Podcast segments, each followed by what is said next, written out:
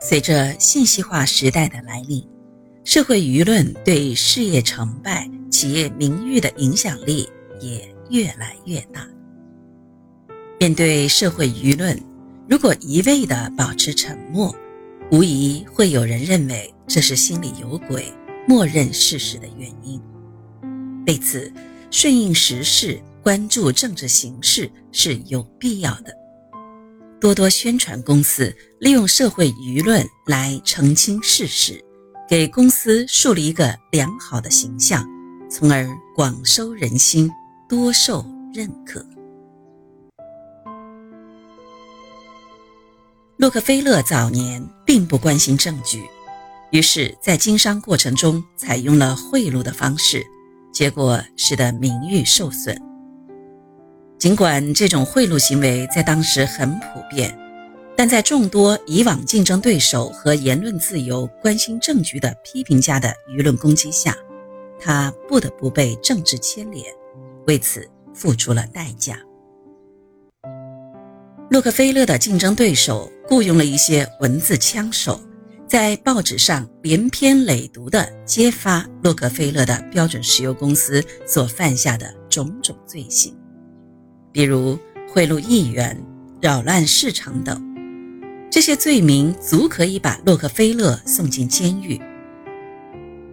竞争对手们当然希望看到洛克菲勒被判刑、被处以罚款。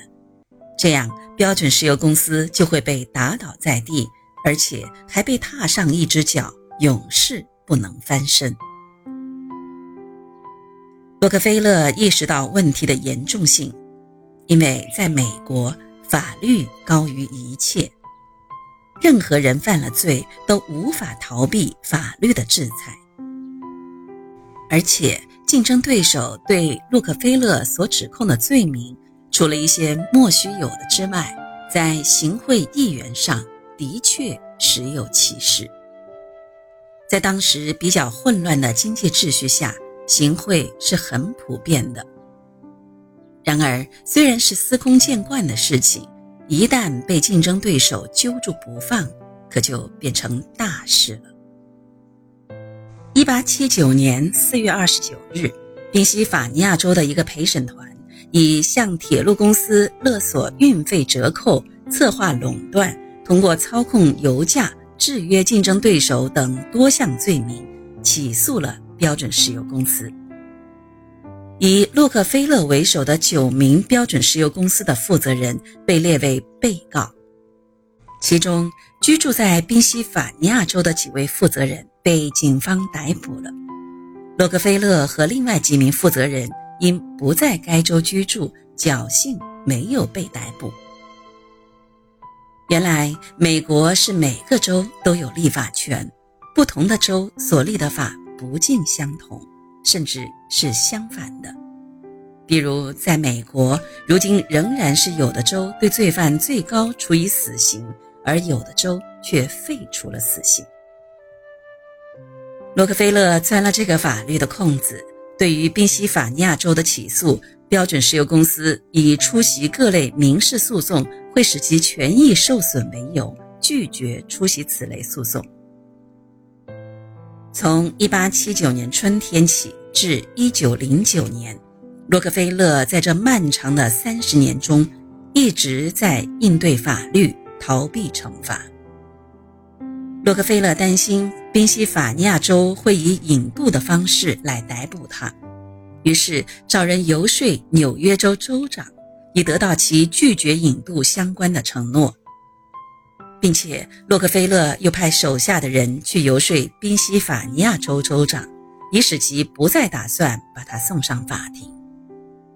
同时，为了保证反复无常的宾夕法尼亚铁路公司不在这个时候落井下石。出卖自己，洛克菲勒把更多的运单交给了他们。一八七九年七月，在纽约州组织的听证会上，议员们专门讨论了各行业和铁路公司之间的秘密交易。随后，标准石油公司被卷入调查之中，并且是调查重点。当时，洛克菲勒仍在俄亥俄州克利夫兰的弗里斯特山居住。调查委员会因管辖范围的限制，没能对其进行调查。在调查洛克菲勒的过程中，调查委员会先后找到了好几个与其关系较近的人作证。威廉·亨利·范德比尔特一如既往地认可标准石油公司。称赞该公司的经理们个个遵纪守法，说他们精明能干、富有进取心。与其相比，约翰 ·D· 阿奇博尔德则让委员会头痛不已。第一天，他满嘴谎言；第二天，他继续出庭，显得十分生气。我今天来就是为了专门处理这件事，我可没有那么多的时间再来见你们。在回答问题的时候，他和标准石油公司其他的经理们一样，说律师建议他拒绝回答。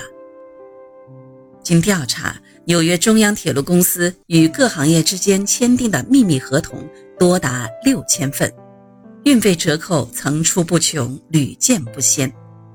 对铁路公司应该实行差别待遇还是一视同仁这个问题，作为客户的炼油商们争论不休。不过，听证会支持一视同仁，把铁路公司对标准石油公司的偏袒视为无耻行径。为了杜绝该现象再次发生，新成立的铁路委员会立即开始了工作，监控铁路运输，进行统一管理。不过，这项措施对标准石油公司来说无异于徒劳之举。因为标准石油公司不仅在石油业领域里根深蒂固，而且摆脱了对铁路运输的依赖，以更为便捷的管道运输取而代之。尽管如此，动不动就与法律打交道，的确不是什么好事儿。为此，洛克菲勒决定安抚人心，与那些采油商做笔交易，其实是打了一次政治仗。一八七九年冬，标准石油公司重新开通了储油业务，不再实行即时装运方案，并向采油商们保证不再接受各大铁路公司秘密提供的运费折扣和货运补偿，在运费上做到公开透明，在管道运输上尽量做到一视同仁，不搞歧视。通过这种策略。洛克菲勒使得采油商们撤回了各种刑事和民事诉讼，使得他和他的标准石油公司摆脱与法律的纠缠。后来的事实证明，放弃运费折扣和货运补偿这一条，不过是一句漂亮说辞。十九世纪七十年代后期，洛克菲勒的大名传遍了美国，成了一个家喻户晓的。大富翁，为此他受到了美国政界的关注，很多政客抛弃成见，主动登门拜访。一八八零年，俄亥俄州众议员詹姆斯·加菲尔德参加了美国第二十届总统竞选。加菲尔德的助选人员私下找到了洛克菲勒、杰伊·古尔德等商业巨头，使其成为了最大赞助人。此后的洛克菲勒越来越清楚地看到，标准石油公司的兴衰成败在很大程度上将取决于政治环境的利弊。为此，洛克菲勒一改往日的低调作风，决定借助报纸宣传的影响力，营造一个对自己有利的政治环境。他先后购买了克利夫兰城先驱报和领导者报的股份。为了不再通过行贿的方式得到政客们的支援，巩固标准石油公司的政治地位，洛克菲勒还开始物色所在县的头脑精明、有影响力的议员，在州议会里安插一个杀手锏。洛克菲勒所处的那个时代缺乏商业规则，社会舆论成为了一种影响政治环境的重要力量。在今天，社会舆论虽然没有那么重要的作用，但同样不可小觑。得民心者得天下。要想得民心，首先要迎合人心。作为企业，迎合民心的方式之一，便是及时的回应广大消费者，让消费者从内心认可公司。否则，即使产品质量再好，如果公司的名誉不好，同样会导致市场萎缩、发展受限。